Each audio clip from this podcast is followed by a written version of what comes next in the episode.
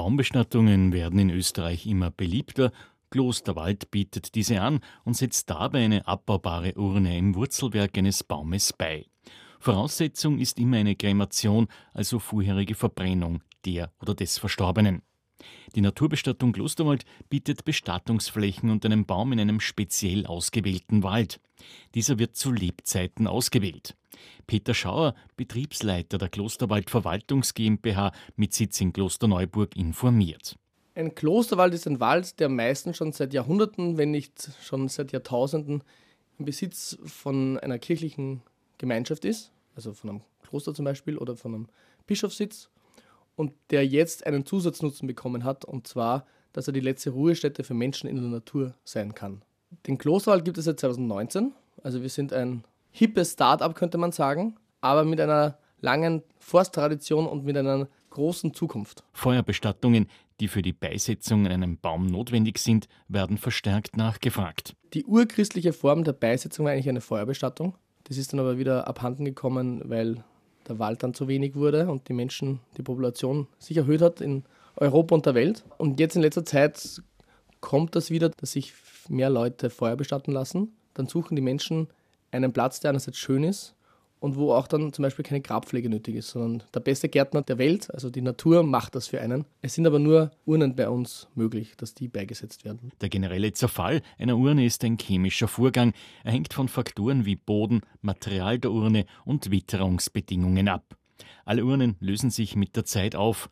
Klosterwald bietet sechs Standorte von Bestattungswäldern in Österreich an. Der begehrteste ist der Kahlenberg in Wien. Der ist mit dem 38a öffentlich erreichbar ist ein wunderschöner Wiener Wald, Wald mit Buchen und Eichen und Heimbuchen und einer langen Geschichte und auch ein, ein sehr wichtiges Nachholungsgebiet für die Wienerinnen und Wiener.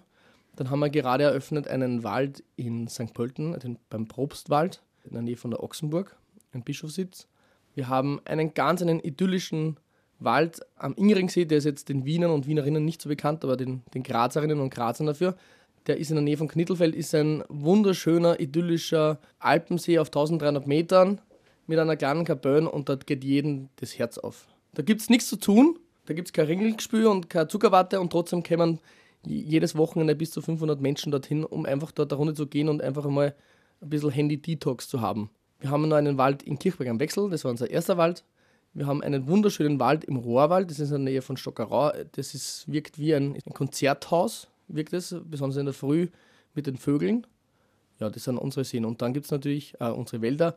Und dann gibt es natürlich noch einen ganz einen traditionellen, der ist in Heiligenkreuz, in der Nähe vom Stift Heiligenkreuz und ist auch schon seit 1133 im Besitz vom Stift Heiligenkreuz. Immer wieder gibt es Waldführungen. Bei einem geführten Spaziergang erfährt man alles rund um eine Klosterwald-Baumbestattung, zum Beispiel zur Baumauswahl. Dazu erläutert Peter Schauer von Klosterwald. Im Klosterwald gibt es drei Arten von Bäumen. Das eine sind eben die traurigen Fälle, die sehr traurigen Fälle von den Sternenkinderbäumen. Da kostet die Baumpacht nichts. Da zahlen die Eltern nur die Beisetzgebühr.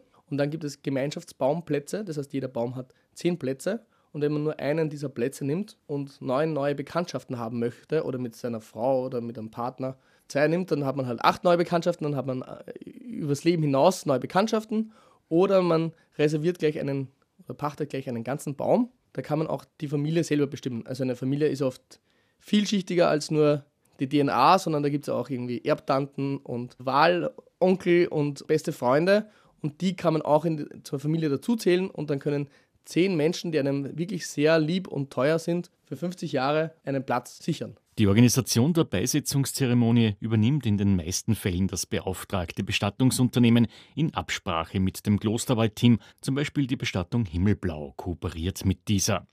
In manchen Fällen findet vorher eine Trauerfeier statt. Für die Beisetzung wird die natürlich abbaubare Urne vom zuständigen Bestattungsinstitut zum Klosterwald gebracht. Klosterwald regelt im Vorfeld die Graböffnung. Am Beisetzungstag begleitet man die Trauergäste zu der Ruhestätte am Baum. Nach der Zeremonie wird die Grabstätte verschlossen, der natürliche Waldboden wiederhergestellt und eine Namenstafel am Baum angebracht.